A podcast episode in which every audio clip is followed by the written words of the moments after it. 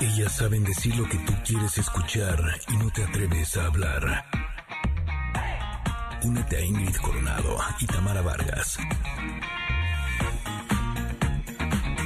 Aquí comienza Conectadas en MBS 102.5.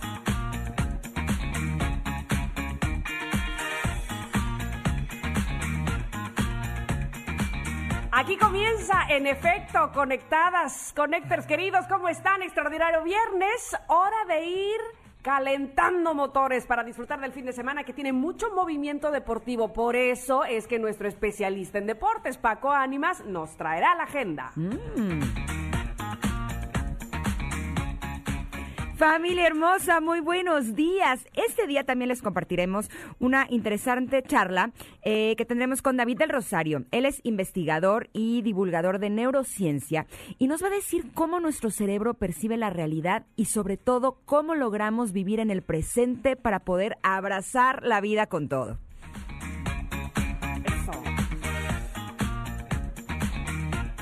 Y siguiendo en ese tenor, superarse a uno mismo es uno de los grandes logros de todo ser humano. Por lo tanto, Regina Curi nos acompañará y nos compartirá su historia de vida y cómo hoy su misión es ayudar a otras personas a salir adelante. No se la pierda. Y en la conexión retro, para que no nos sintamos viejitos, ahora nos vamos hasta los años 60, para que no haya esos nacimientos incómodos y, demás, en donde vamos a saber qué es lo que estaba pasando en ese momento. Así es que tenemos todo el arranque ya listo para esta fiesta, aquí en Conectadas. Conectadas MBS 102.5 lost my car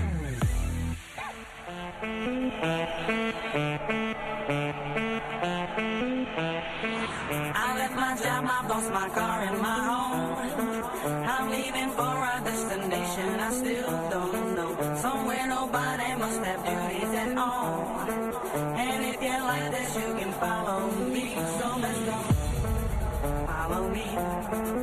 And let's go to the place where we belong and leave our troubles at home. Come with me.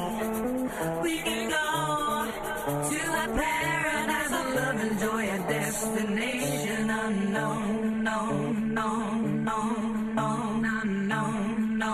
me sentí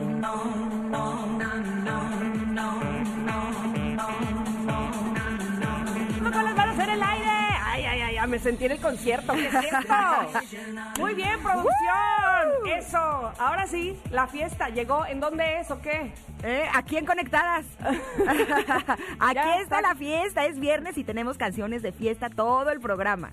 Para darle con todo. mi cubrebocas. ¿Qué más hace falta? ¿Nada? Ya, con eso. Con eso. bueno, pues bienvenidos a Conectadas. Qué gusto me recibir, qué gusto nos da a Ingrid y a mí recibirlos y a toda la producción de este programa desde hace casi dos meses ya, porque el tiempo pasa y entonces estamos con ustedes, ustedes con nosotros, lo cual de verdad, de corazón les decimos muchas, muchas gracias por escucharnos en MBS 102.5 en la Ciudad de México, pero también en Comitán, en EXA 95.7, en Mazatlán, EXA 89.7 y en Aguaprieta, en EXA 99.9.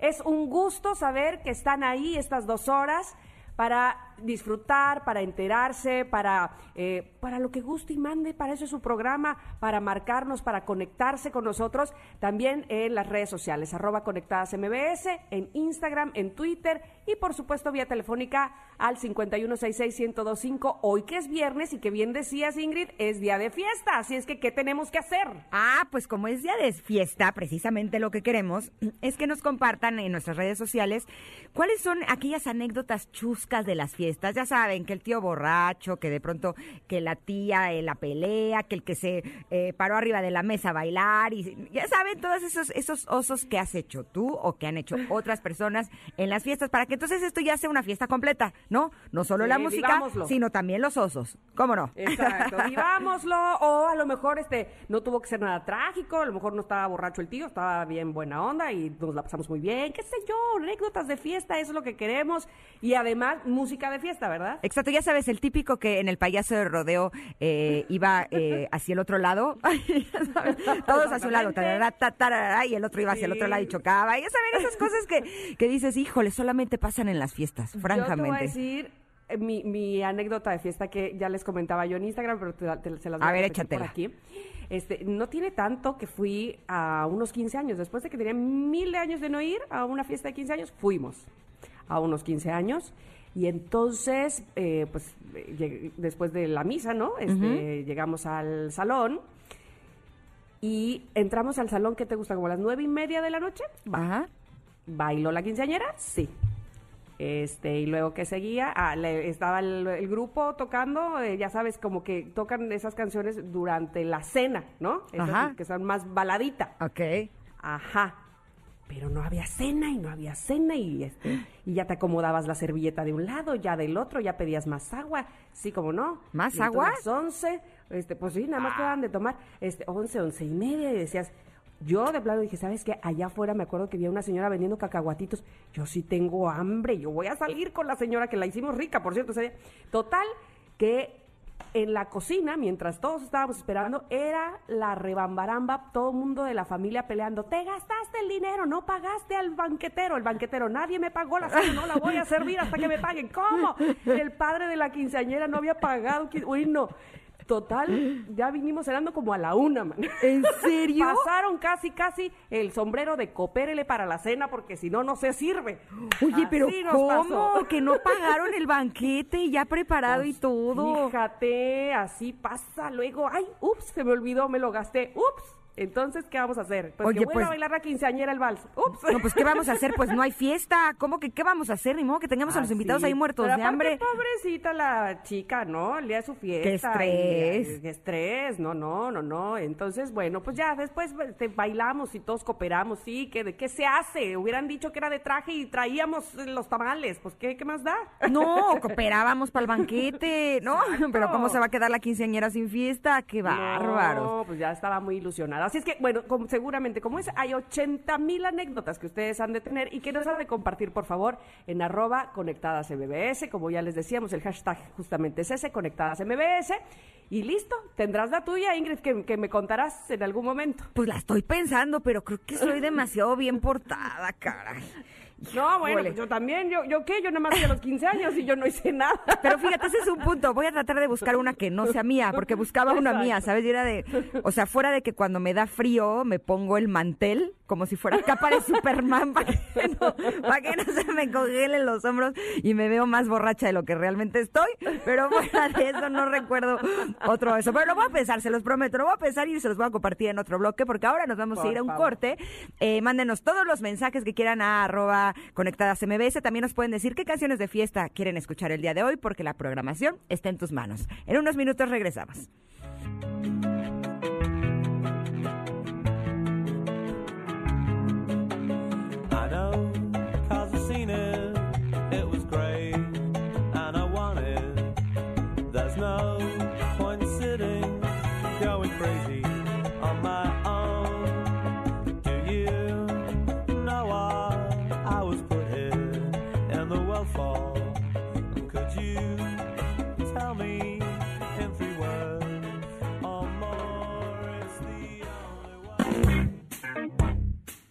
Desconectes. En un momento Ingrid Coronado y Tamara Vargas están de regreso. Estás escuchando Conectadas en MBS 102.5.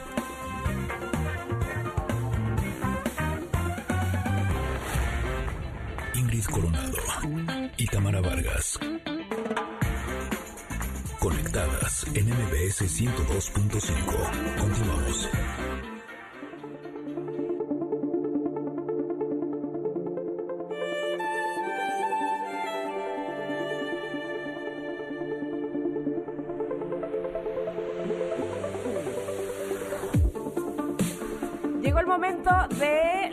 Del comentarot.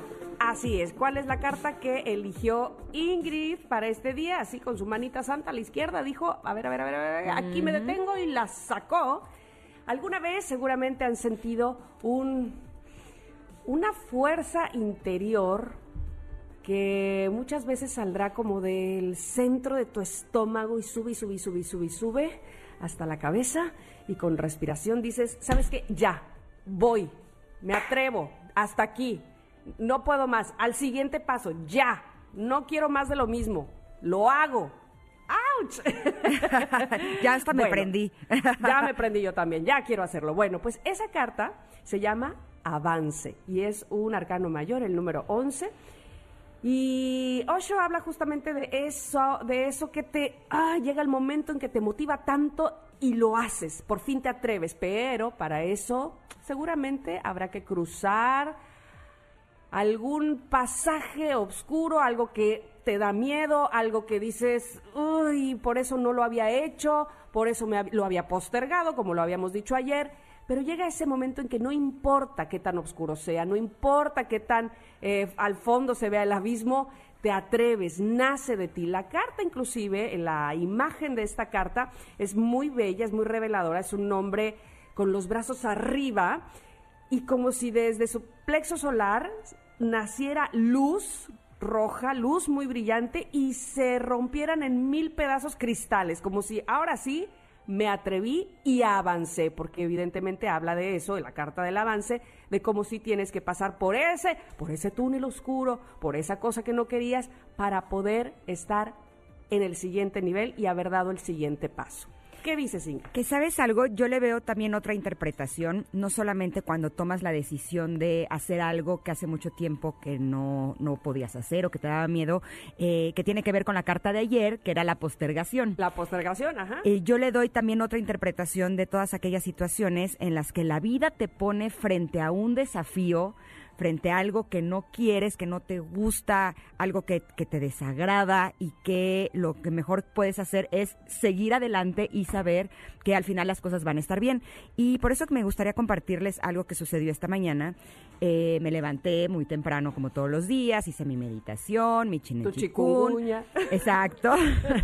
Eh, y prendí mi celular porque practico yoga con una app que requiere señal. Y cuando prendí el celular me llegó un mensaje eh, con una muy mala noticia. Oh, que la canción. Esa es la verdad. Eh, evidentemente fue no solamente como un balde de agua fría, sino fue, yo le llamo los sartenazos en la cara de esas noticias que no esperas, que no te gustan, que son duras, dolorosas, desagradables. Y eh, evidentemente fue como muy fuerte, me, me puse a llorar, esa es la realidad. Y en eso me acordé de la carta del comentario del día de hoy. Y dije, a ver, vamos a ver qué es lo que quiere decirme eh, esta carta. Y justo me sorprendió darme cuenta que es una carta que te dice que eh, el amanecer no está lejos, pero que antes de que puedas alcanzarlo tienes que atravesar, eh, atravesar la negra noche. Y esta será, se hará aún más oscura a medida que el amanecer se acerque. Y ahí es donde dije, wow. Eh, muchas veces pensamos que cuando suceden cosas desagradables, algo que no queremos, estamos pasando por un periodo de mala suerte, podríamos, y lo voy a súper entrecomillar. Y lo que nos dice esta carta del el avance es que cuando está más oscuro es cuando se está acercando el amanecer. Y por eso el día de hoy eh, me gustaría invitarlos a todos ustedes connectors si están pasando por estos momentos que sienten que son oscuros, en donde sienten que han estado luchando por algo que no, que no está llegando a, lo que ustedes desearían, o están teniendo malas noticias, o están teniendo problemas, pues el tener como esta certeza interior en la que eh, sabemos de alguna manera que si esto está oscuro es porque viene el amanecer. Y eso les puedo asegurar que nos va a dar como ese empujoncito, ¿no? Como para decir, ok, esto no es lo que yo quería, esto es desagradable, pero vienen tiempos mejores. Y venga, a ponerle buena actitud. Totalmente. Pero además, fíjate que eh, sumando y leyendo eh, de manera literal lo que dice aquí Osho sobre esta carta, dice, en esos momentos parece que tendríamos que hacer algo, cuando decimos basta ya, cuando estamos justo pasando por ese momento de oscuridad. Parece que tendríamos que hacer algo, cualquier cosa, incluso aunque más tarde resulte un error, pero es algo que nos mueve, que va justo como decía yo al principio, desde adentro y, y te hace dar el paso tanto literal como de manera figurada, ¿sabes? Avanzar. Sí, estás en ese momento de, de oscuridad, como dices, eh, y no te quieres quedar ahí. Definitivamente no quieres permanecer en ese lugar y necesitas avanzar, necesitas pasar por ese trance, por ese trago amargo y confrontar, ya no postergar, enfrentar, ponerle la mejor cara e ir con todo. Entonces, bueno, evidentemente esa es una carta que muchos muchos tendremos que reflexionar sobre ella, sobre el avance, porque hay veces que eh, preferimos no avanzar con tal de no pasar por ahí, ¿no? Como que aquí, pero si aquí estábamos re bien. pero la vida te va empujando y te va empujando a vivir esos momentos que evidentemente nos toca a cada quien en alguna parte de nuestra vida pasar, porque al final, cuando hayas pasado justamente por ese camino eh, rocoso, sinuoso y oscuro, habrás avanzado. Esta carta es muy roja. Tiene mucho rojo, Sí, mucho rojo. mucho rojo. Y justo dice que es porque es el color de la energía, del poder y de la fuerza. Entonces hay que contactar con nuestra propia energía, nuestro propio poder, nuestra propia fuerza. Y si el momento está oscuro, decir, ok, pero yo puedo salir adelante y salirnos de ese lado de a lo mejor eh, eh, sentirnos víctimas o de la habla de tristeza o de la depresión y decir, pero yo puedo con esto y más y voy a salir adelante y salir adelante. Y justo es curioso, pero de pronto llego aquí a, a MBS a hacer el programa de radio, estoy sentada evidentemente sensible y de pronto recibo un mensaje de Celeste, que es Sí, eh, parte de nuestro de equipo de. Conectadas, en donde nos informan que hicieron eh, la encuesta de radio para ver eh, cómo va Conectadas y las noticias son buenísimas. Entonces, ¡Ay, no saben! Obvio lloré, así, llegó Yani, nuestra productora, así, ¿por qué lloras? Y yo, es que me dio mucha alegría. Así es que queremos agradecerles, Connectors, que estén con nosotros todas las mañanas. Este programa lo hacemos con todo nuestro amor, con todo nuestro corazón, eh, con la intención de compartir con ustedes todas las cosas que a nosotras nos sirvan, eh, poder eh, poner en contacto con ustedes a las personas que traen enorme sabiduría, que traen conocimientos increíbles que nos ayuden no solamente a ser mejores humanos, sino a estar mejor y a que nuestras familias estén mejor. Entonces, gracias, gracias por estar con nosotros todas las mañanas. Nos sentimos realmente contentas, halagadas y honradas de que ustedes dispongan de su tiempo para escucharnos. De verdad que sí, mira, para que veas, Ingrid, este, po- por un lado te caes, pero aquí te levantamos, aquí estamos apoyando, vamos para arriba, para arriba, así es que por favor, siéntanse eh, con la confianza en este programa de contarnos, de unirse, de decirnos qué les gustaría escuchar, a qué tipo de especialistas, eh, por dónde nos vamos, que finalmente esa es... eh, pues es el objetivo de este programa, conectarnos todos y ayudarnos unos entre otros y por supuesto traer a los mejores especialistas que nos puedan ayudar a eso. Vamos a ir un corte, eh, vamos a ponernos de buena cara, de buen humor, vamos a avanzar. De eso se trata justamente. Así es que avancemos con la música de fiesta que también están proponiendo los Connectors vía Twitter, arroba conectadas MBS, el hashtag conectadas MBS y regresamos después de un corte. ¿Te parece bien? Venga. Vamos pues.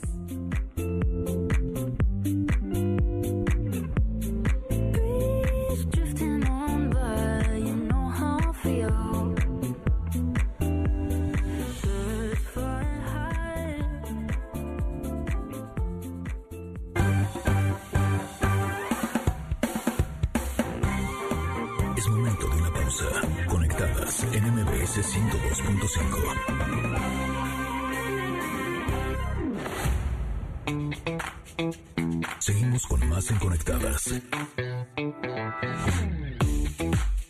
MBS 102.5.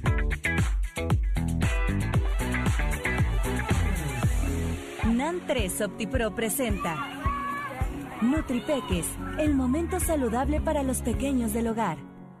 Thank you.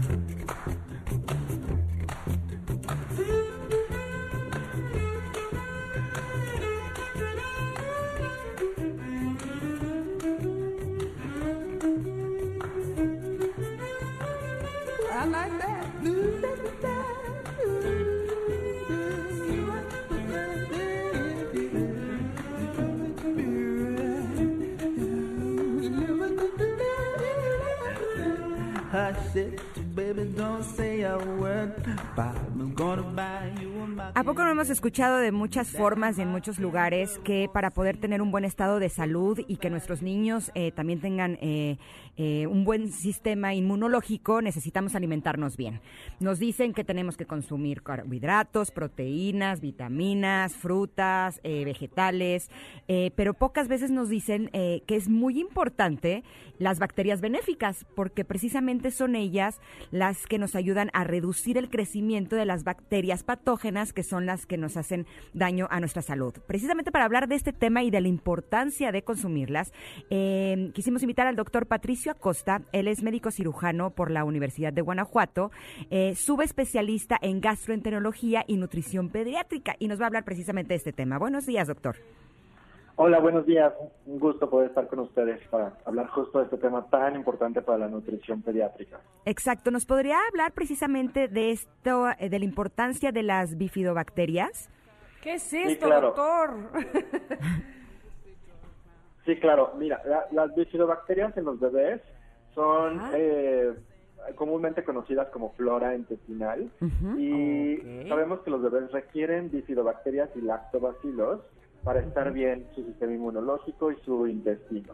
Cuando los bebés nacen, eh, estos no tienen toda una gran cantidad de bacterias porque cuando nacen pues están conociendo el mundo y es muy importante que les ayudemos a tener una buena microbiota y una buena flora intestinal. Entonces, de esta manera, eh, la alimentación su- surge un, un papel muy importante para lograr la salud digestiva de los bebés. Ok, doctor, buenos días, le habla Tamara. Eh, cuando somos mamás primerizas, por ejemplo, eh, ¿qué hacemos una vez que pasamos ya después de la leche materna? ¿Cómo podemos encontrar estas bacterias benéficas a la hora de empezar a darles de comer, de darles alimento? ¿Por dónde empezamos? ¿Qué hacemos? Luego nos ponemos muy nerviosas porque no sabemos si eso corresponde a su edad, eh, si le va a hacer bien a su estomaguito. ¿Por dónde nos tenemos que ir? Sí, muchas gracias, Tamara. Buen día también para ti. Eh, fíjate que justo la leche materna, ya siempre nos han hablado y sabemos el mensaje, la leche materna es, muy, es mágica, ¿no? Nos ayuda muchísimo. En el tema de bifidobacterias y lactobacilos tiene un componente que se llaman HMOs. Este, les decimos HMOs un poco por, eh, por, adoptar, por adoptar este término en inglés que ya se usa a nivel internacional. Y justo tiene como unas, son azúcares, les llamamos oligosacáridos los médicos, pero para términos generales son, son un tipo de azúcar que, eh, distinto a lo que habitualmente conocemos que azúcar nos da calorías, estos azúcares, que, que son propios de la leche materna, no nos dan calorías. Y justo existen en la leche materna principalmente para alimentar a todas estas bacterias, que son las bifidobacterias y los lactobacilos, y entonces estos HMOs los alimentan y crecen y entonces el bebé tiene un sistema digestivo más saludable. Eh, ¿Cuáles son los beneficios eh, de que nuestros hijos eh, consuman este tipo de oligosacáridos y de bifidobacterias?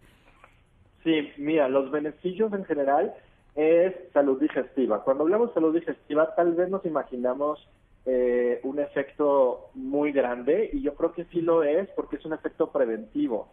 Ayuda, por ejemplo, a los niños a, pre- a prevenir que tengan infecciones. Eh, sabemos que las infecciones en los primeros meses de vida pues pueden ser peligrosas para los bebés y justo alimentarlos con HMOs nos ayuda a tener una buena carga de bifidobacterias y que los niños se enferman menos. Inclusive tienen menos infecciones respiratorias, menos neumonías, menos ga- gastroenteritis. En este efecto es muy, muy importante.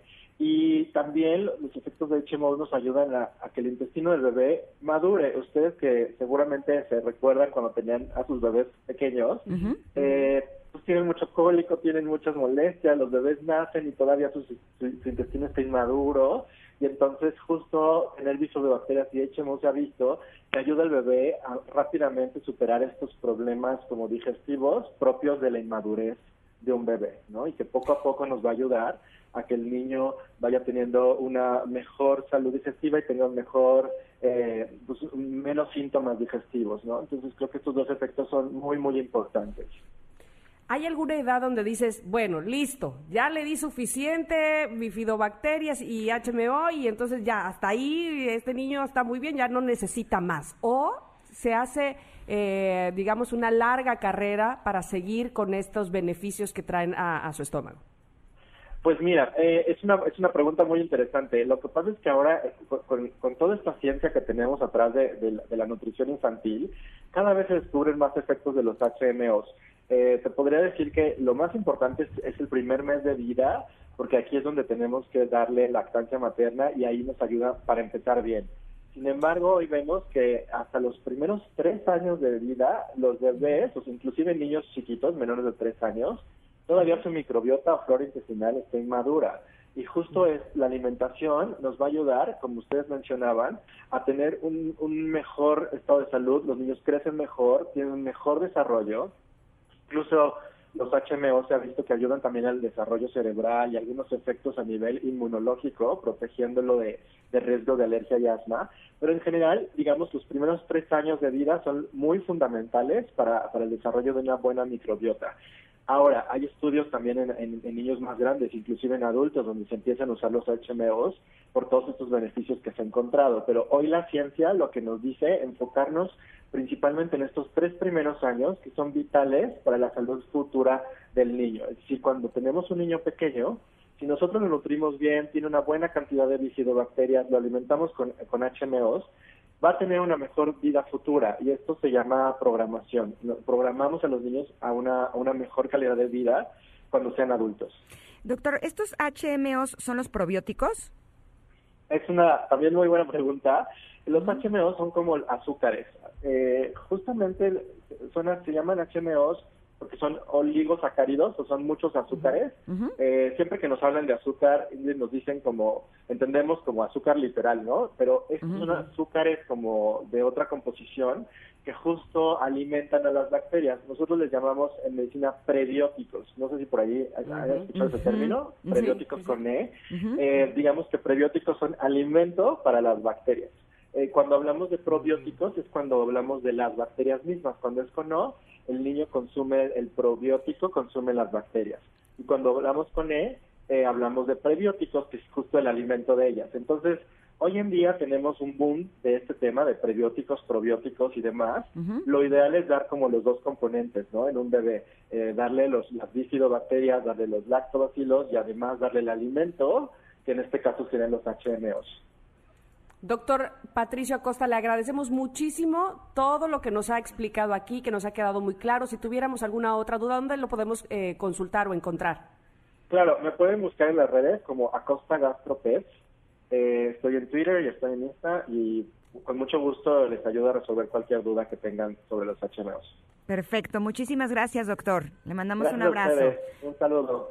Es que qué importante es eh, cuidar la salud de nuestros pequeños, sobre todo porque eso va a ser una gran inversión a futuro y en presente, porque cuando ellos están bien, cuando su pancita está bien y se sienten bien, ellos están alegres y entonces podemos disfrutar todos juntos en familia, ¿no? Totalmente, hay que ayudar al bienestar digestivo de nuestros niños porque, créanme, también es nuestro bienestar. Seguro. No digestivo, es nuestro bienestar común y total. sí, sí.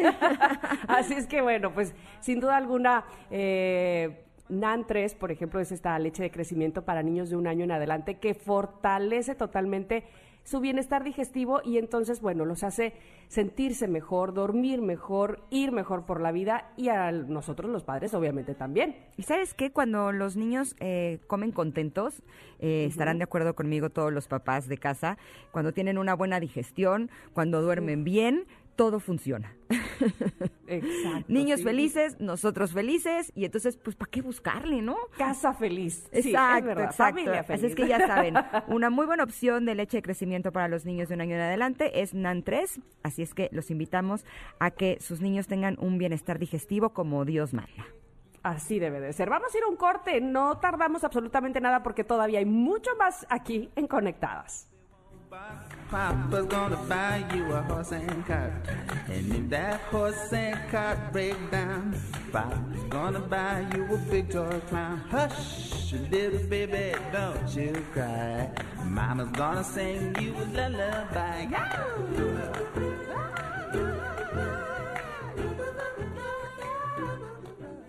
NAN 3 OptiPro presentó Nutripeques, el momento saludable para los pequeños del hogar. No te desconectes. En un momento Ingrid Coronado y Tamara Vargas están de regreso. Estás escuchando Conectadas en MBS 102.5.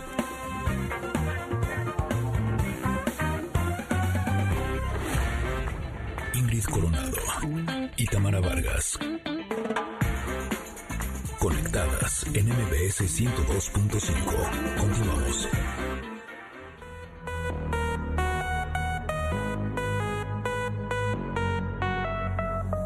Do you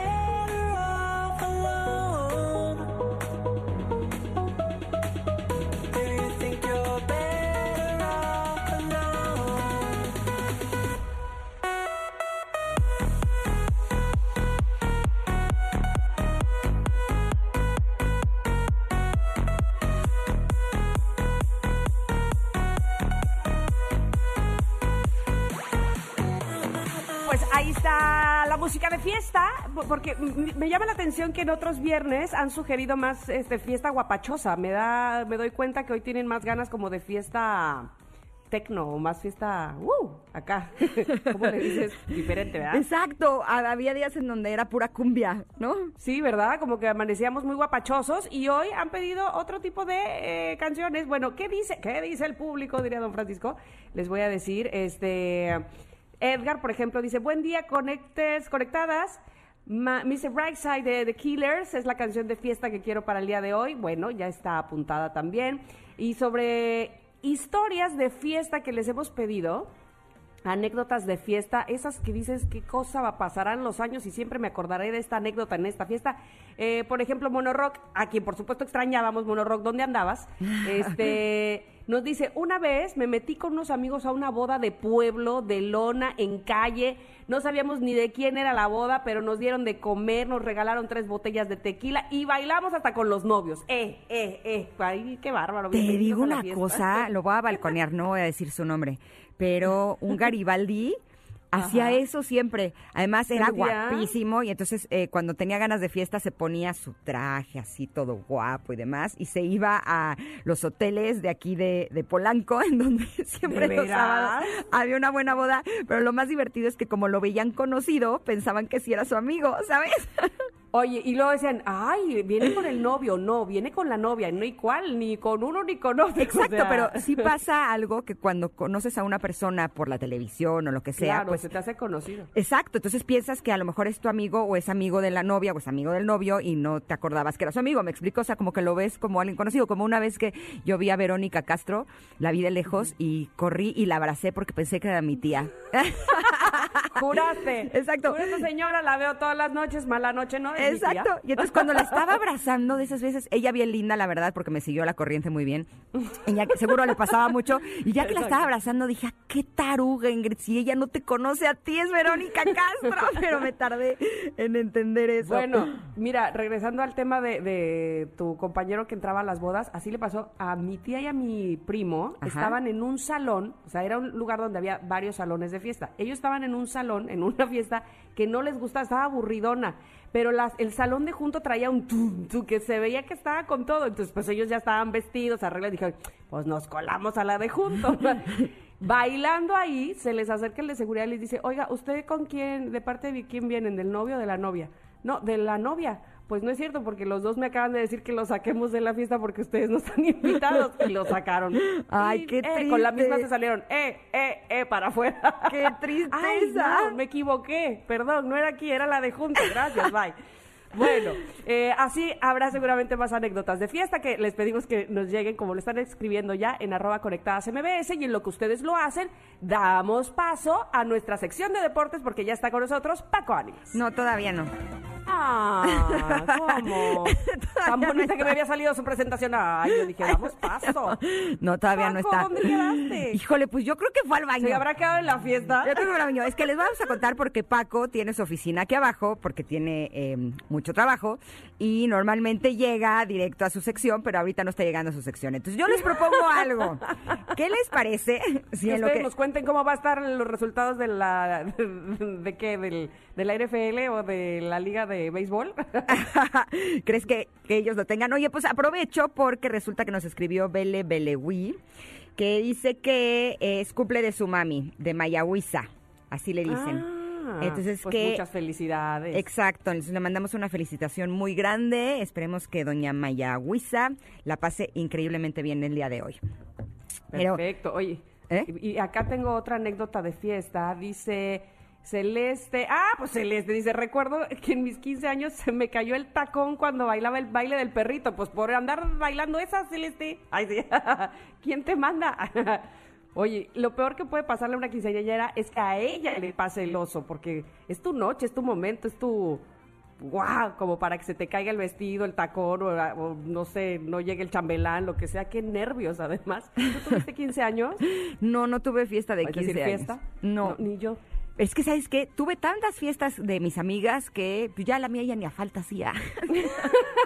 Invítenme una el día de mi cumpleaños y esa va a ser. Exacto, le saqué tanta chispa al tacón que francamente no fue ni, ni- ni necesario. Bueno, pues ahí está. Sí, no me quedé con, pues, con esa ilusión, la verdad. Oye, pero Bueno, pues- queremos aprovechar para invitarlos porque eh, les tenemos grandes noticias, porque el Palacio de Hierro trae para ti Noches Palacio Magia. Así es que te invitamos a vivir una experiencia totalmente única, llena de magia y estilo, porque puedes realizar tus compras en tienda y en línea. Así es, pero además acumular, acumular monedas y cambiarlas por increíbles obsequios. Fíjate, no te pierdas estas noches Palacio y disfruta hasta 30% de descuento más hasta 20 mensualidades sin intereses con tarjeta Palacio y bancarias participantes. Y además obtén monedera, o, perdón, monedas adicionales y empieza a pagar, ¿qué crees? Hasta febrero de 2021 solo con tu tarjeta Palacio. Te invitamos del 14 al 18 de octubre en el Palacio de Hierro Satélite y Durango o también puedes disfrutar desde casa el, desde el 4 de octubre al 8 de noviembre en el palaciodehierro.com.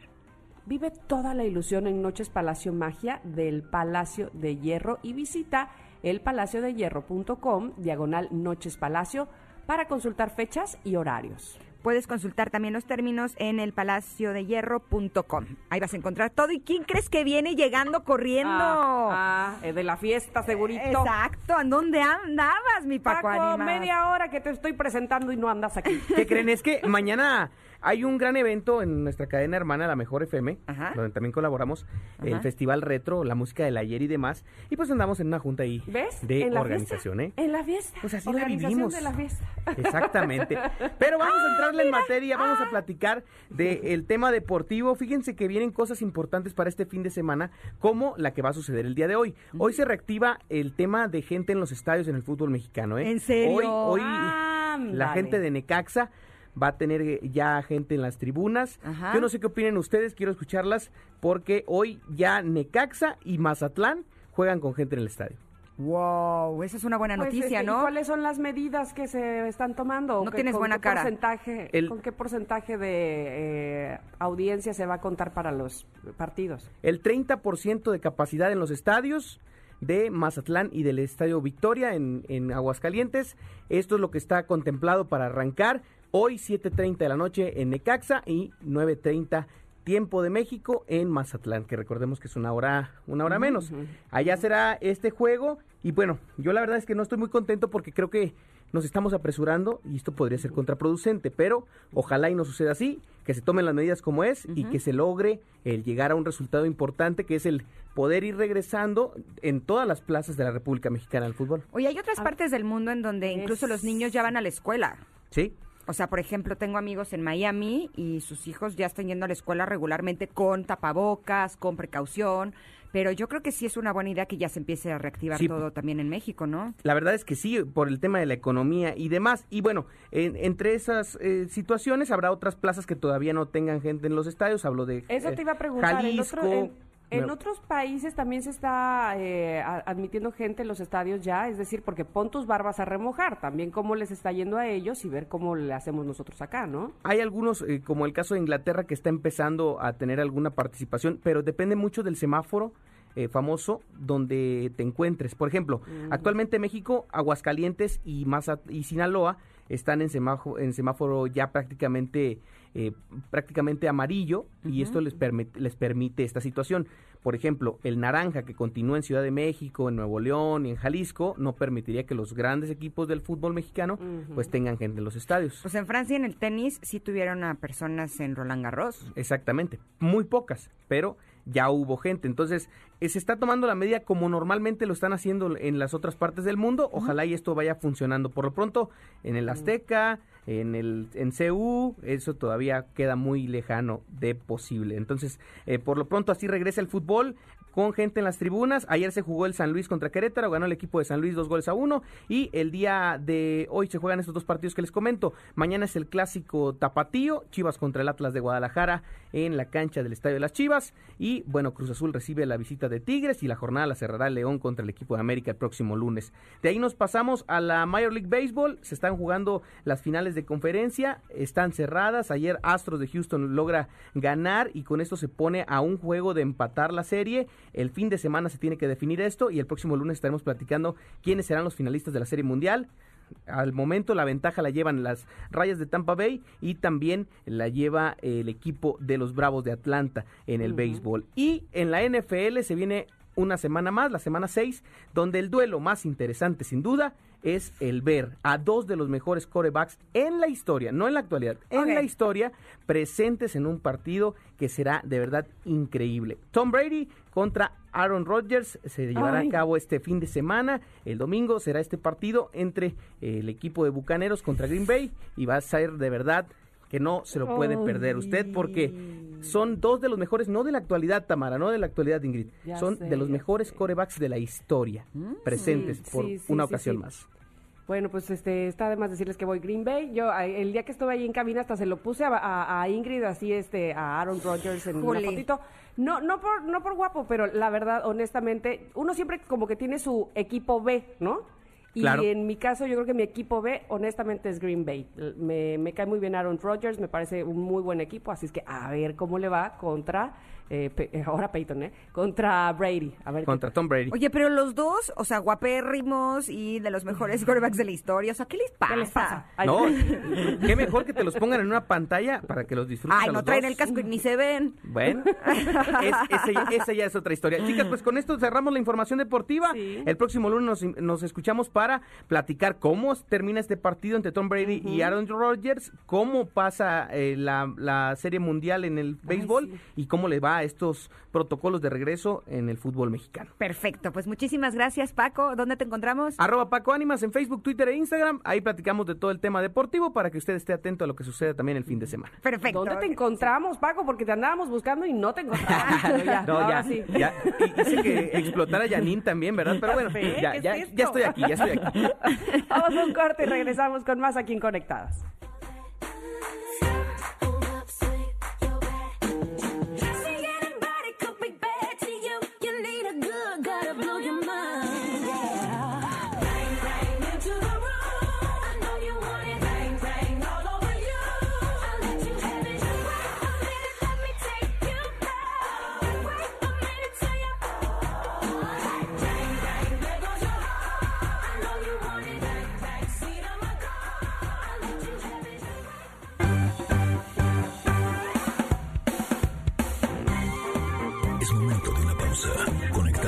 En MBS 102.5. Seguimos con más en Conectadas. MBS 102.5.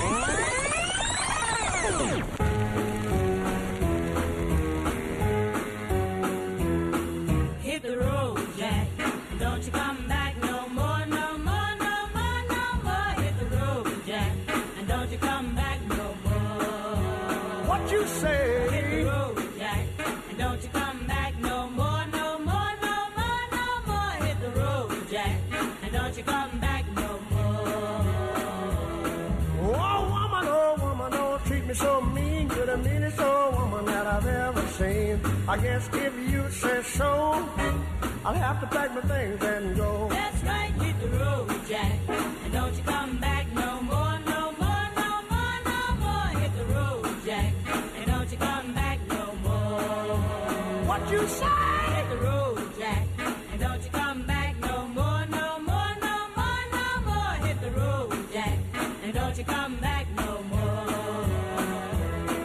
Now, baby, listen, baby, don't ¿Cuántas veces hemos escuchado esta canción y nos ha puesto así de la la la la la la la la la, pero no sabemos ni de quién es, ni de cuándo, ni de dónde y por eso le queremos dedicar esta conexión retro de este día. Esto se llama Hit the Road Jack. Es una canción escrita por el cantante de R&B Percy Mayfield. Y esta versión que estamos escuchando es la versión del pianista Ray Charles, que eh, no está por demás decirles que llegó al número uno de la lista de ventas en agosto de 1961, permaneciendo en ella durante dos semanas. Un hitazo, sin lugar a dudas. Oye, y, y por supuesto nos recuerda la película de Ray, protagonizada por Jamie Foxx allá en 2004, donde nos eh, presentan la vida justamente de Ray Charles, este eh, pianista y cantante y compositor invidente. Qué maravilla de película, que además se ganó un Oscar. Para aquellos que no la hayan visto, de verdad les va a gustar muchísimo. Y la interpretación de Jamie Foxx, wow, impresionante. No la he En visto, 1960 ¿eh? Ah, te va a gustar. que la voy a tener apartada para este fin de Te semana. va a gustar. 1971, Ray Charles recibió el Grammy a la mejor grabación, justo de Rhythm and Blues, por este tema. Y la revista Rolling Stone puso eh, a la canción en el puesto número 387 en su lista de las 500 mejores canciones de todos los tiempos. Nada más por eso le voy a pedir a Mario que le suba otra vez a Hit the Road Jack. And don't you come back no more, no more, no more, no more. Hit the road, Jack. And don't you come back no more.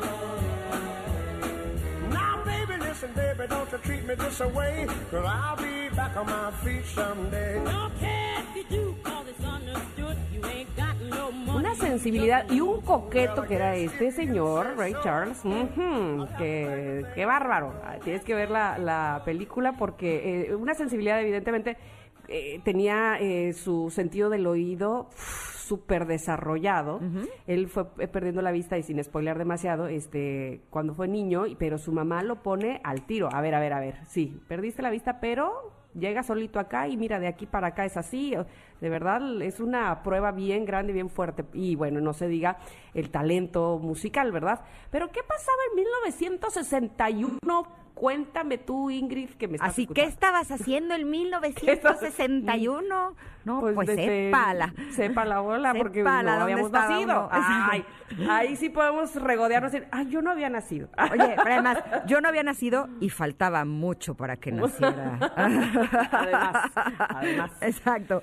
Pues resulta que en 1961 eh, gobernaba el presidente Adolfo López Mateos y el 18 18 de enero en Sudáfrica, Nelson Mandela funda el Grupo Lanza de la Nación, el brazo armado del Congreso Nacional Africano, bajo la consigna quedan solo dos alternativas, sumisión o lucha. Todo esto contra el régimen racista proimperio británico.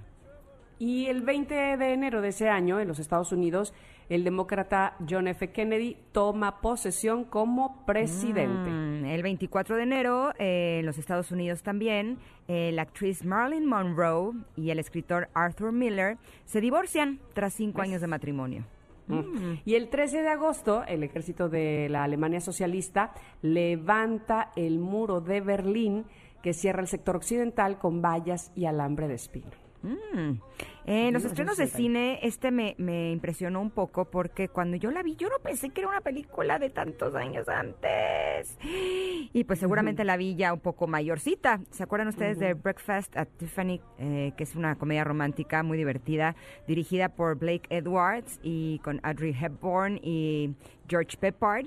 eh, encarnando a los protagonistas. Esta eh, obra está basada en el libro que tiene el mismo nombre de Trupan Capote, y como que uno no siente que pasa el tiempo tan rápido, ¿no? Eh, pues esta película es de 1961. Ustedes, algunos pues- connectors, nacieron en 1961. compártanos. Exactamente, exactamente. Oye, eh, también otra película de ese año, Viridiana, dirigida por Luis Buñuel, protagonizada por Silvia Pinal, Francisco Raval y Fernando Rey en los papeles principales y está basada en la novela Alma de Benito Pérez Galdós. Y en esta ocasión los nacimientos no son incómodos, son sumamente cómodos. Porque el 21 de junio nació Manu Chao. Mira. Ah, me gustas tú, me gusta Manu Chao. Esa canción me tú. gusta, ¿eh? Qué corazón, mi corazón. Bueno, Y su vocecita está súper linda. A ver si la tenemos, porque si Sí. no han tenido la oportunidad de escucharla, es una canción buenísima. Se llama Y Me luego, Gustas eh, Tú. Eh, sí, ¿no? Este, Me Gustas Tú de Mano Manu Negra. Chao. A ver, ahí está. Ahí está, ahí está. Permanece a la escucha. 11 de la mañana. Permanece a la escucha. 12 de la noche en 11 de la noche en San Salvador, El Salvador. 11 de la noche en Managua, Nicaragua. Me gustan los aviones, me gustas tú. Me gusta viajar, me gustas tú. Me gusta la mañana, me gustas tú. Me gusta el viento, me gustas tú. Me gusta soñar, me gustas tú. Me gusta la mar. ¿Quién más nació en 1961? Lady Di, la princesa Diana, el primero de julio. Mira, también saben quién que nos ha hecho bailar con todo. El 7 de agosto nació Carlos Vives. Ah, mira. Ah, mira, su Eh, vallenato, qué rico. Sí, con su bici. Vámonos, mundo en bicicleta. Me encanta su bicicleta. Bueno, y de ese mismo año, del 61, Eugenio Derbez nació el 2 de septiembre. Fíjate, con él me pasa lo contrario. Así como yo siento que soy de la misma edad de Taylor Swift, cuando sé que es varios años más joven, y yo digo, pues yo pensé que éramos contemporáneas. Con Eugenio Derbez me pasó lo mismo. Es, ah, caray, ¿a poco hay tantos años de diferencia? Uy. Esa, Sí, esa- esa no me la esperaba, ¿no? Se ve Pues muy bien, está como muy bien conservado, ¿no? Sí, sí, sí, se ve feliz además. Bueno, y Nadia Comaneci es del Ah. 12 de noviembre de 1961. Mira, El qué de- 10 perfecto. Qué detallazo. Fíjate, me están eh, contando que Manu Chao, yo me preguntaba, ¿por qué hace tanto tiempo que no viene a México? Pues resulta que no habló bien de algo que tenía que ver con algo de nuestro país hace ya varios años y que le prohibieron la entrada a Oh, Manu la Chao. Bueno, Por eso no hemos podido disfrutarlo por acá. Ojalá que ya pronto eso se, se libere, ¿no? Exacto. bueno, pues ahí estuvo la conexión retro 1961. ¿A ti te gustaba la moda de esa época? ¿De Eh, los 60? Eh, no ubico exactamente como qué tipo de moda es. Pues entre que rock y agogó, entre que crinolinas, pero también se usaba este, el agogó de, ya de mitad de los 60 para ad- adelante. Porque es que a mí, por ejemplo, me gusta más la de los 70 o la de los 50. Justo la de los 60 como que mm, no me encanta. Pero bueno, a muchos sí les gusta esto de las botas blancas hasta casi la rodilla, pero el vestido este agogó, ¿sabes? Como a- minifalda este cuadriculado y, y las bandas en la cabeza y un poco levantado aquí el, el pelo, ¿no? Este es muy sesentero. Este, a mí eh, está bonito, pero no me encanta. Ya lo vi, fíjate que sí me gusta. Son estos vestidos que son como muy coquetos, en colores pastel. Exacto, eh, mucho pastel. Mucho pastel como con puntitos. Haz cuenta que Ajá. puede ser como un verde pastel con puntitos blancos o Ajá. morado con cuadritos blancos. Es como, Exacto. como si fuera de, de- de un poco de mantel de picnic. Exacto, exacto. Pero satinado, no sé si lo describí bien. Que es, es esta Muy manguita. Eddie Eddie. Es, exacto, es como esta manguita cortita, muy acinturado y amplio hasta la rodilla. Ay, a mí sí me encanta esa moda. Sí. Porque además siento que... como de los 40 o 50 me gusta más esa moda, pero bueno, entiendo 60 está padre también, sí. Y también son estos vestidos en A, Ajá, corte A. eh, corte A, como con un moñito en el, en el cuello. Eso estuvo de moda eh, en el mundo hace pocos años otra vez, como que esta Sí, moda regresó. regresan, sí, sí, sí. Y como que por, mi tipo no de cuerpo... sus vestidos. Exacto, por mi tipo de cuerpo siento que me queda, entonces a mí sí me gusta. Ah, bueno, pues ahí está. Bueno, pues este, platíquenos ustedes, ¿les gusta esa moda? ¿Qué les gusta de la década de los 60? ¿Recuerdan alguna de las películas que ya mencionamos?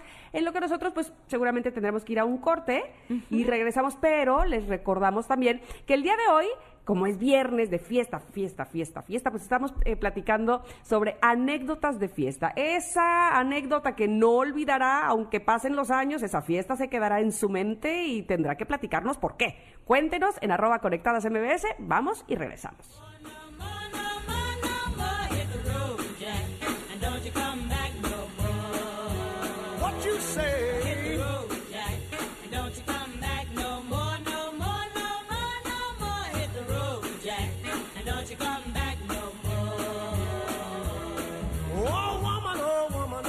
So mean. You're the meanest old woman that I've ever seen. I guess if you say so, I'll have to pack my things and go. That's right, hit the road, Jack. And don't you come back no more, no more, no more, no more. Hit the road, Jack. No te desconectes. En un momento Ingrid Coronado y Tamara Vargas están de regreso. Estás escuchando Conectadas en MBS 102.5.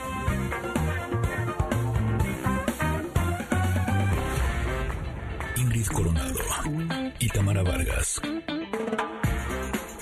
Conectadas en MBS 102.5. Continuamos.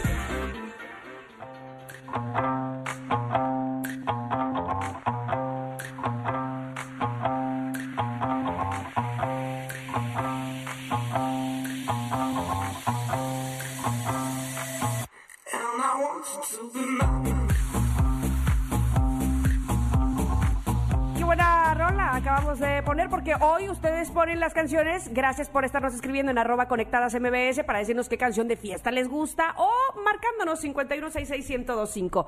En cabina está ya con nosotros sentada ahí con Ingrid en este momento Regina Curi, a la que le le damos la bienvenida, le agradecemos muchísimo que esté con nosotros en Conectadas y que nos venga a presentar este libro llamado Girando en un tacón. Bienvenida Regina, ¿cómo estás? Muy bien, Tamara, muchas gracias por invitarme y gracias, Ingrid, por que estamos aquí. Al contrario, estamos muy contentas de que estés con nosotras, sobre todo porque el tema de tu libro es un tema eh, no solamente muy interesante, sino yo lo describiría como un acto de valor muy creativo. Eh, nos gustaría que nos eh, contaras un poco eh, cuál es la temática de este libro para que nuestros connectors puedan eh, saber a qué me refiero. Bueno, Girando en un tacón es un libro que escribí cuando salí de rehabilitación. Yo soy adicta a las drogas y al alcohol. Y cuando salí de rehabilitación me di cuenta de la enorme desinformación que hay sobre el tema, del gran prejuicio que hay de llamar a las adicciones como un vicio o de tachar sobre todo a las mujeres como unas como personas sin valor, sin, eh, sin carácter, sin nada y, y dejando al lado pues que la adicción es una enfermedad. Entonces eh, me animé a escribir mi historia, mi testimonio desde antes de consumir drogas, cómo, cómo fui creciendo en esta familia, pues normal, ¿no? Eh, eh, con mucho amor, pues iba yo a la escuela buena, este, tenía amigos, tenía todo, pero de repente, eh, bueno, no de repente, siempre sentí como que no encajaba, como que, como que quería encajar, pero no me sentía pues suficiente, ¿no? Y, y luego también pues, con este hermano gemelo tan perfecto, ¿no? Que, que, o sea, como que yo no, no me hallaba, no me hallaba. Porque además yo los conozco porque iban en la escuela conmigo. Ajá, éramos, éramos compañeritas. Exacto. Este, y bueno, pues la primera vez que, que probé el alcohol, a los 13 años, fue muy chiquita. Eh, tuve esta recompensa positiva, o sea, sentí increíble, ¿no? Me, me- empecé en ese momento como a buscar estas conductas de riesgo, como consumir alcohol, como eh, la- la- me cortaba con tijeras, eh, con- em, si me decían, a ver, prueba esto, lo aspiras por la boca y se siente guau, pues eh, también lo buscaba, ¿no? O sea, empecé a, a meterme a buscar estas sensaciones pues eh, o estas experiencias De trascendentales. ¿no? Ese de pues de éxtasis y como de hacer la maldad y como de Mm, sentirme ujú, importante porque las hacía, Claro. pero al mismo tiempo pues yo no le iba a decir diciendo a todo el mundo lo que iba haciendo, ¿no? O sea, todo era escondidas y de alguna forma estas estas conductas o estas cosas de riesgo me ayudaban, era como una manera de, de autorregularme, ¿no? De, de autorregular No importa si nunca has escuchado un podcast o si eres un podcaster profesional. Únete a la comunidad Himalaya. Radio en vivo. Radio en vivo. Contenidos originales y experiencias diseñadas solo para ti. Solo para ti. Himalaya. Descarga gratis la app. pues esta hipersensibilidad que, que yo tenía o que tengo, ¿no? Porque es algo que pues está para siempre, nada más que uno va buscando otras maneras de autorregularse. Eh, y me fui, pues, obviamente metiendo las sustancias, cualquier sustancia psicoactiva, pues si la consumes suficiente tiempo y suficientes veces, eventualmente cruzas la línea del uso al abuso.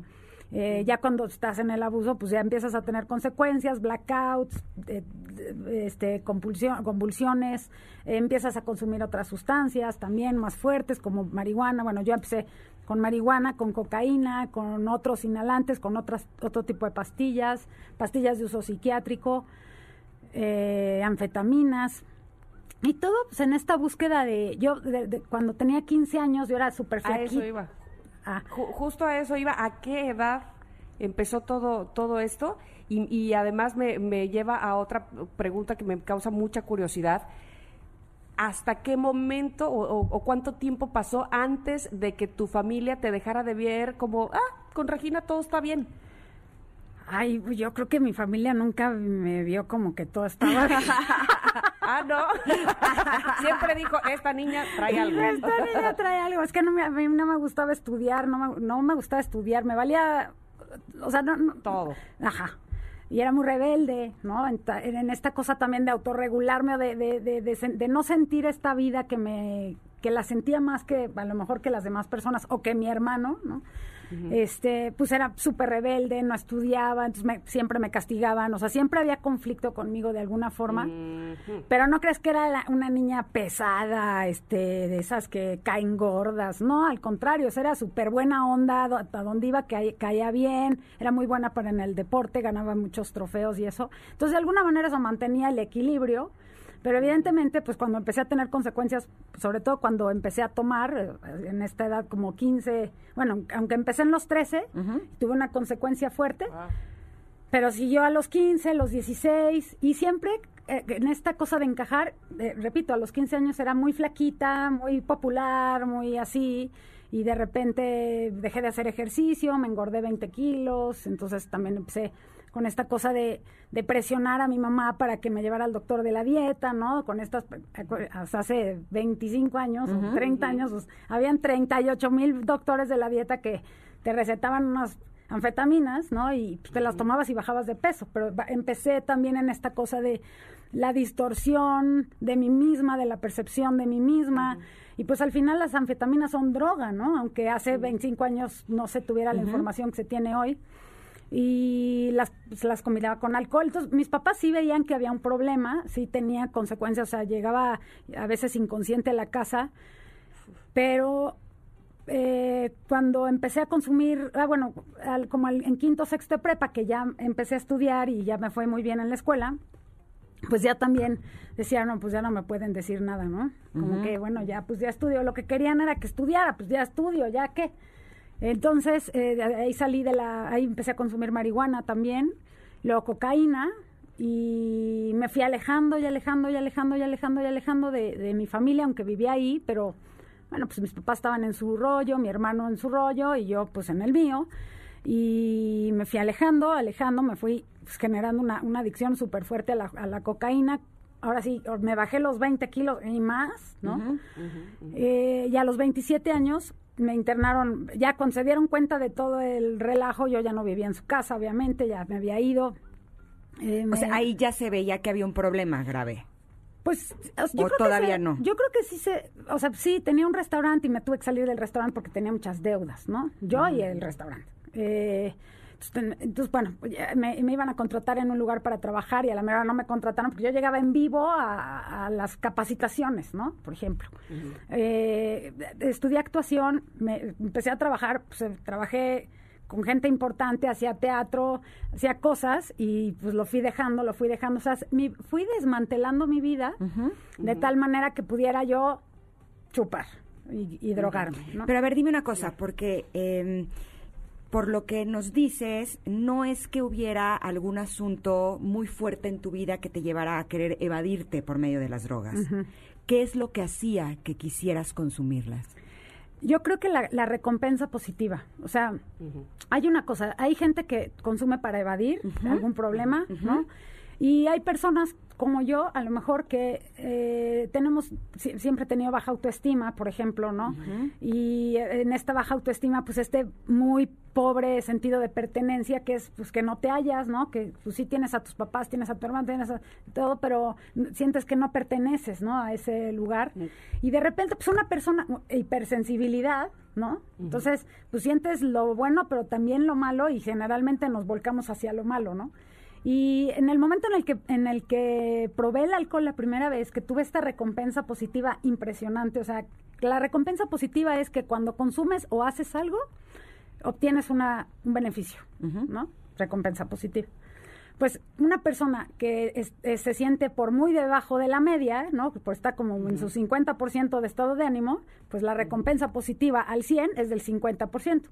Una persona normal que no tiene esos rasgos o esos factores de riesgo, eh, pues se toma a lo mejor unas cubas y va a tener un 20% de, repo- de recompensa positiva. La sensación va a ser menor.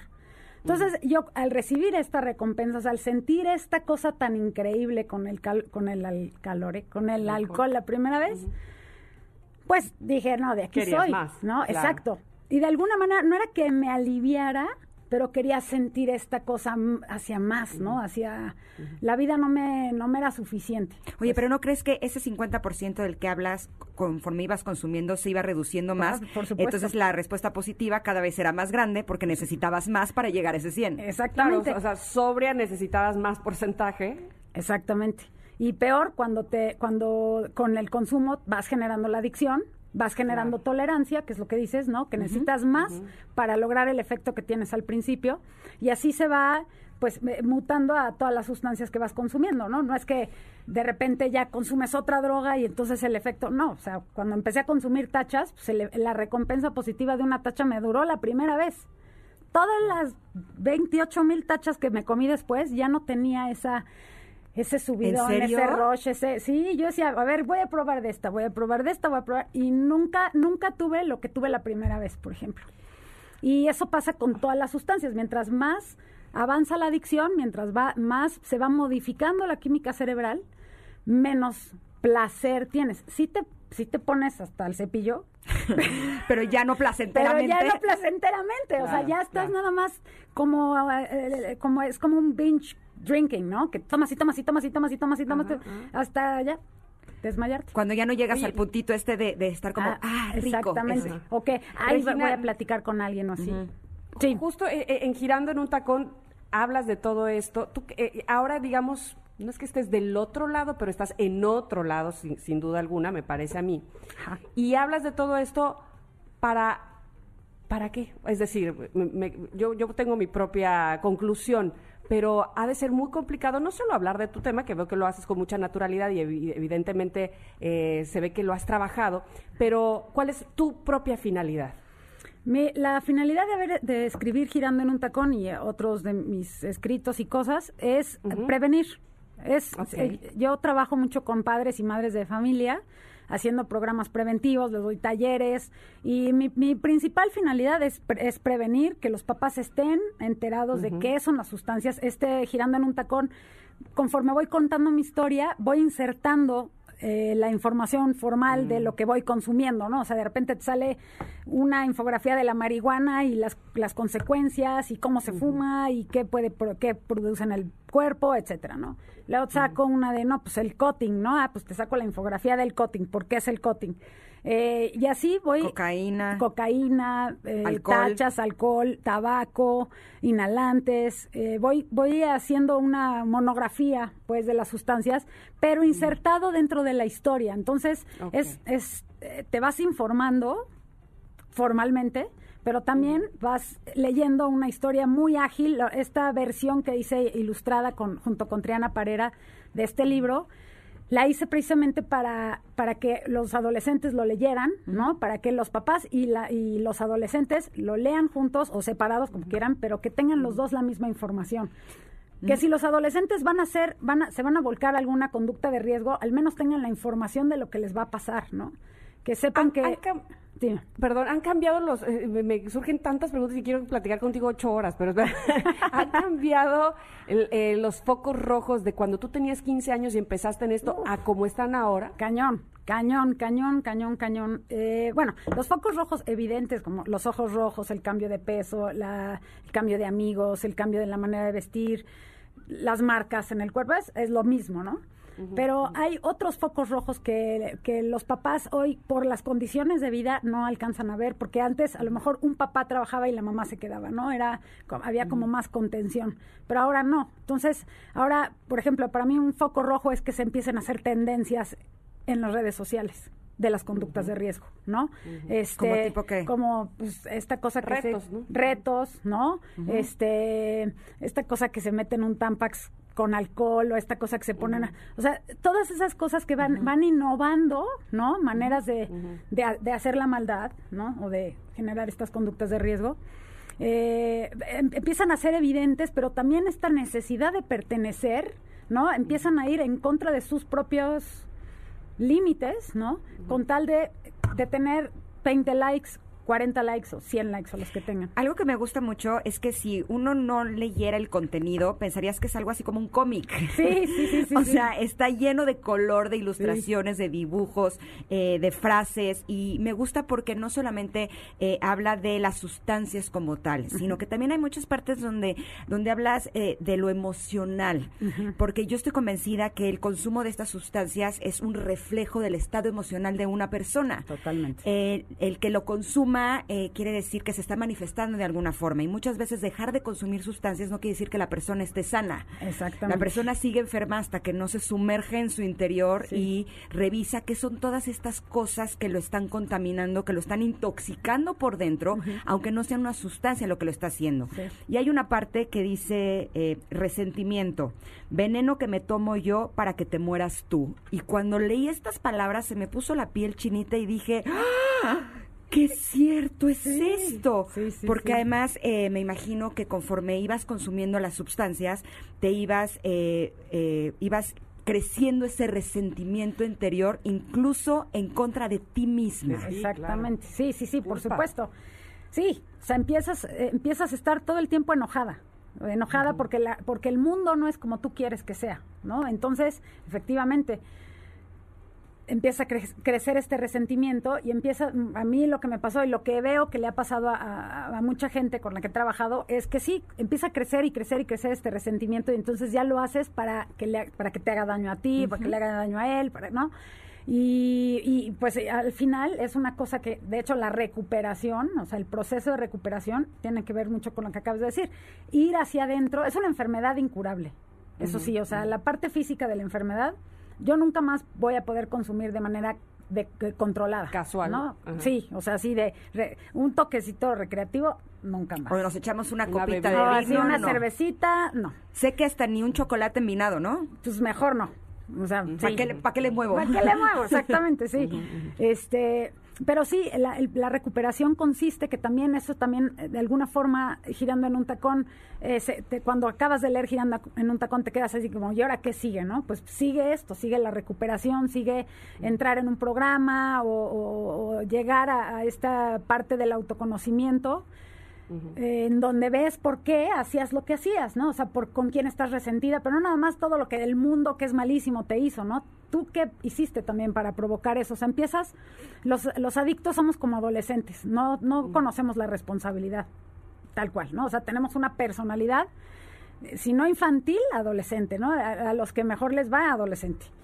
Y el- el- la, la recuperación consiste en eso, en, en ir confrontándonos con nuestro pasado y, a- y empezar a, a- tomar responsabilidad de lo, que, de lo que hicimos y del presente que necesitamos cambiar, precisamente para no volvernos a enojar y precisamente para no irnos a volver a drogar, ¿no?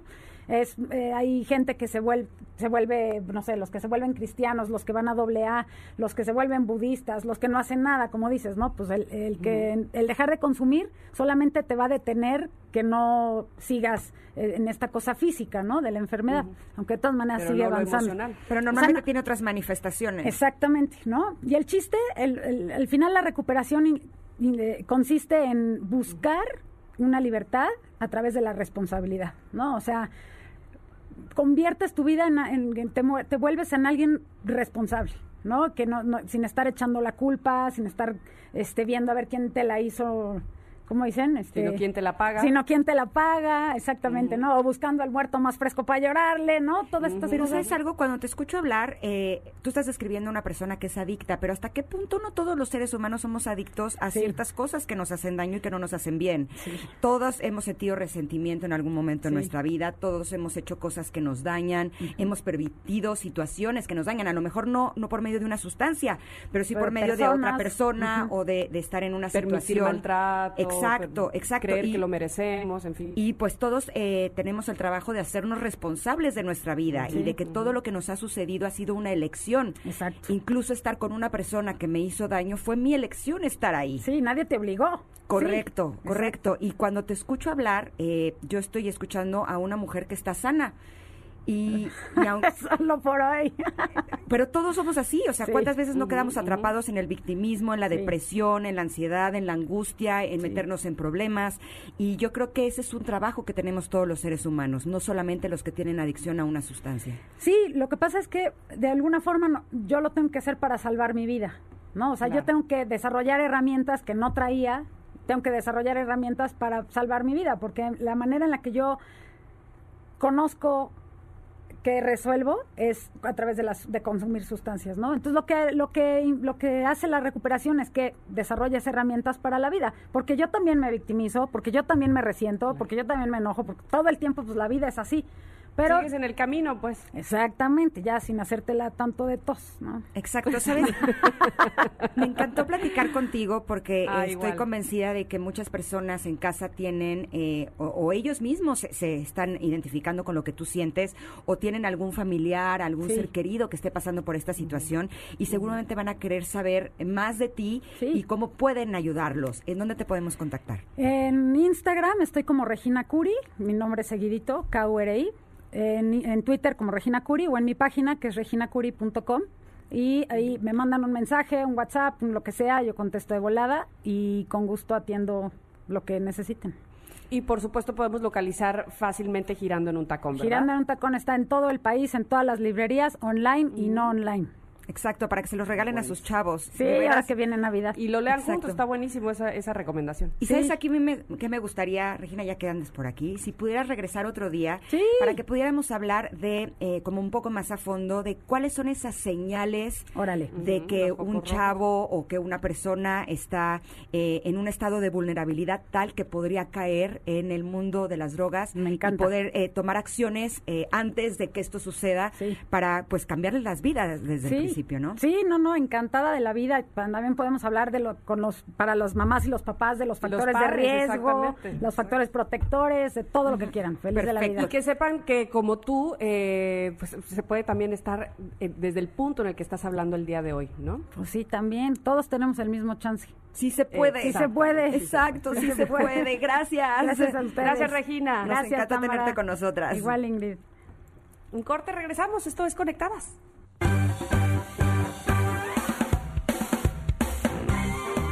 Es momento de una pausa. Conectadas en MBS 102.5. Seguimos con más en Conectadas. MBS 102.5.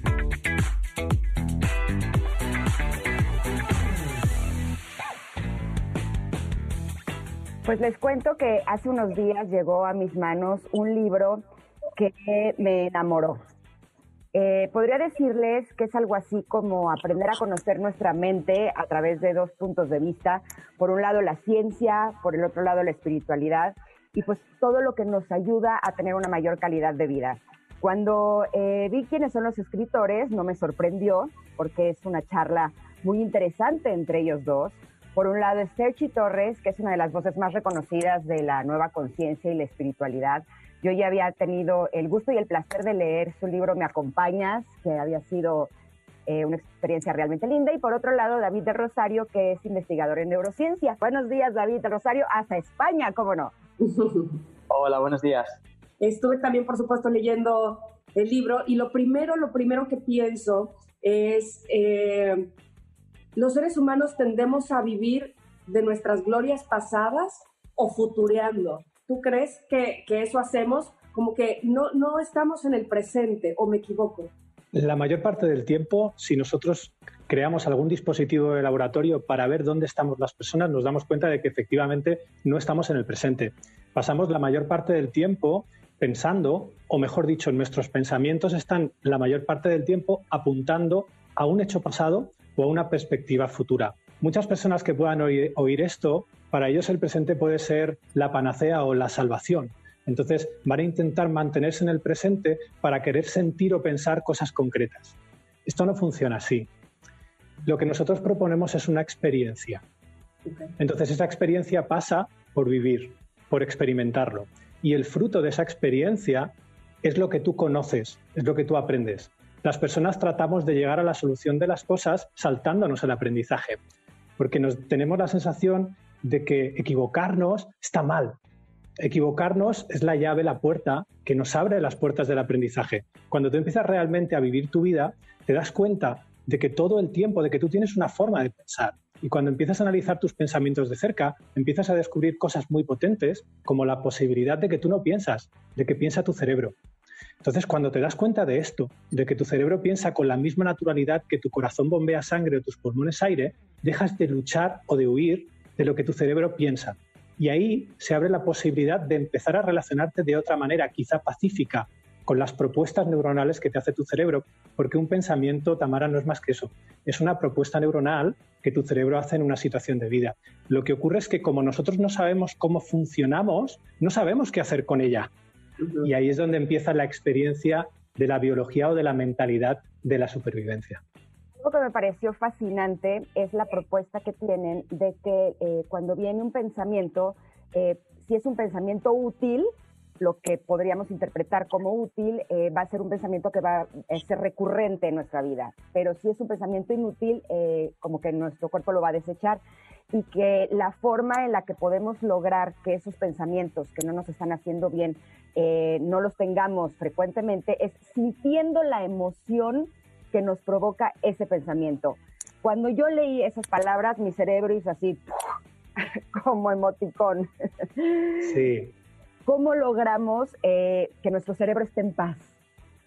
es, es algo natural. O sea, la paz para el cerebro es algo natural.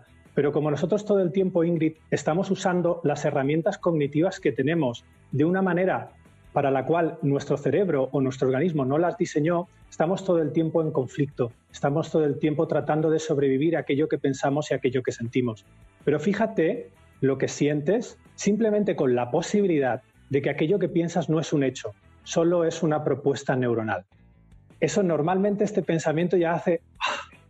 Te genera algo distinto a todos los pensamientos que, que en tu día a día te están generando, porque el 85% del tiempo, Ingrid, sentimos lo que pensamos.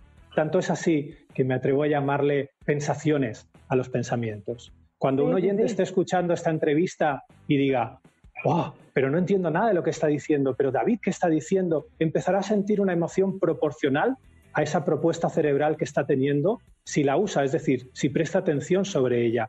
Pero otro oyente que a lo mejor su cerebro le haga la propuesta, oye, esto que estoy escuchando tiene mucho sentido, empezará a sentir una emoción proporcional a ese pensamiento. Y ninguno de los dos oyentes, si no saben cómo funciona su mente y su organismo, se estarán dando cuenta de que eso que sienten no procede de mí, no procede de esta entrevista, sino procede de lo que piensa su cerebro acerca de esa entrevista.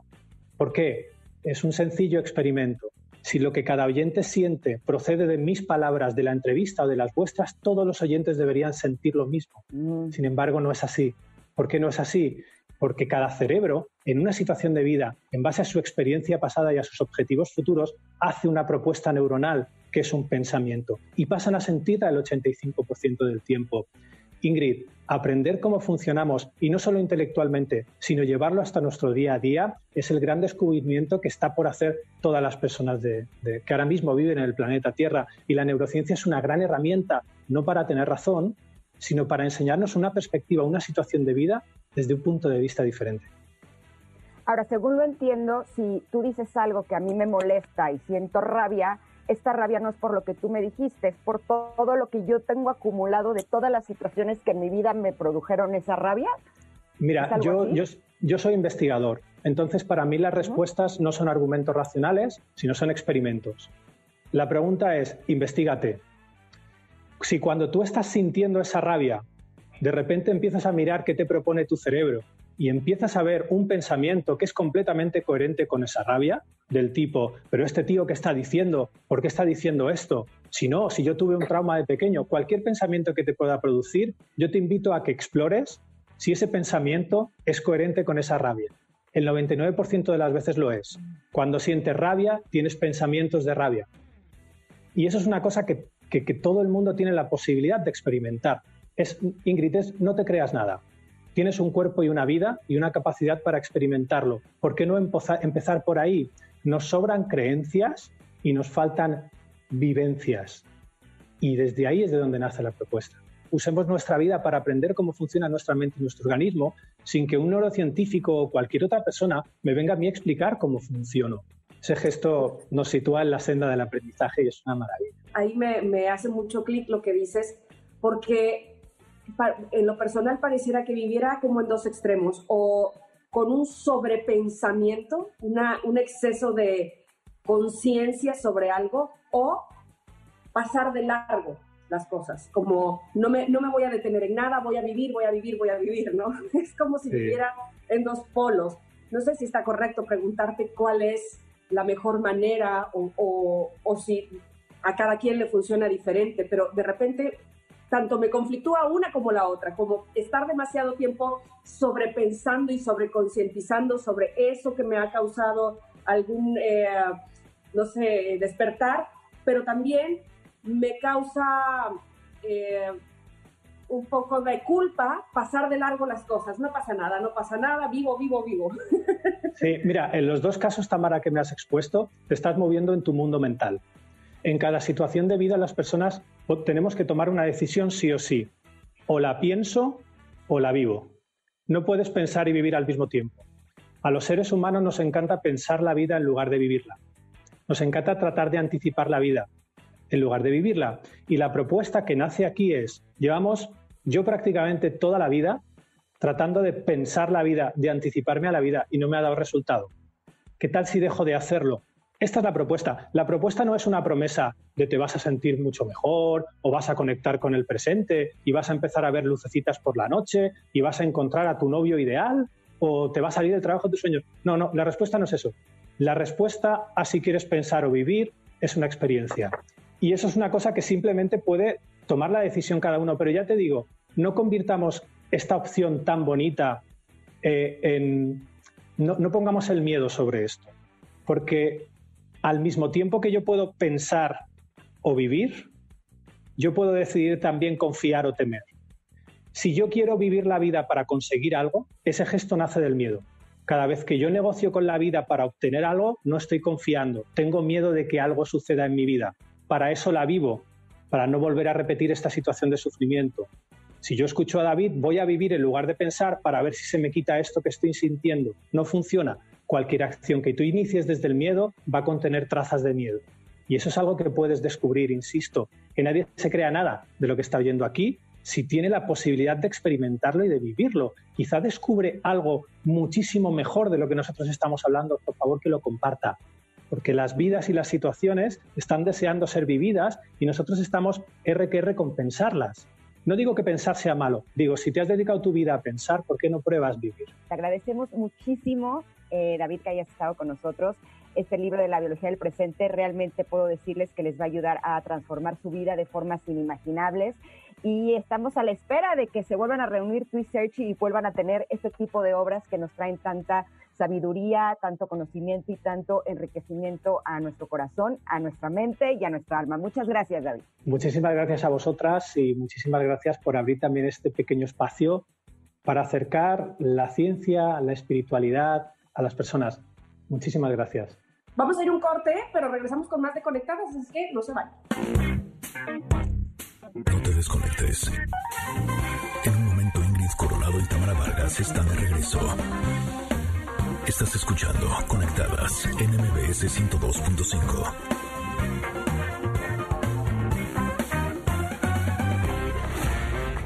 Ingrid Coronado y Tamara Vargas. Conectadas en MBS 102.5. Continuamos. Bueno, bye, chicos. Se nos hace costumbre ya despedirnos a esta hora. Eh, y antes del bueno, bye, feliz cumpleaños a Jordi Rosado que hoy está celebrando. ¡Eh, feliz cumple, amigo querido! Que tengan un fin de semana espectacular. Les mando un abrazo enorme. Bueno, bye. bueno, bye. Hasta el lunes. Bye, bye. Que se acabó la fiesta. Se acabó la fiesta. Se acabó la fiesta. Se acabó la fiesta. Se acabó la fiesta.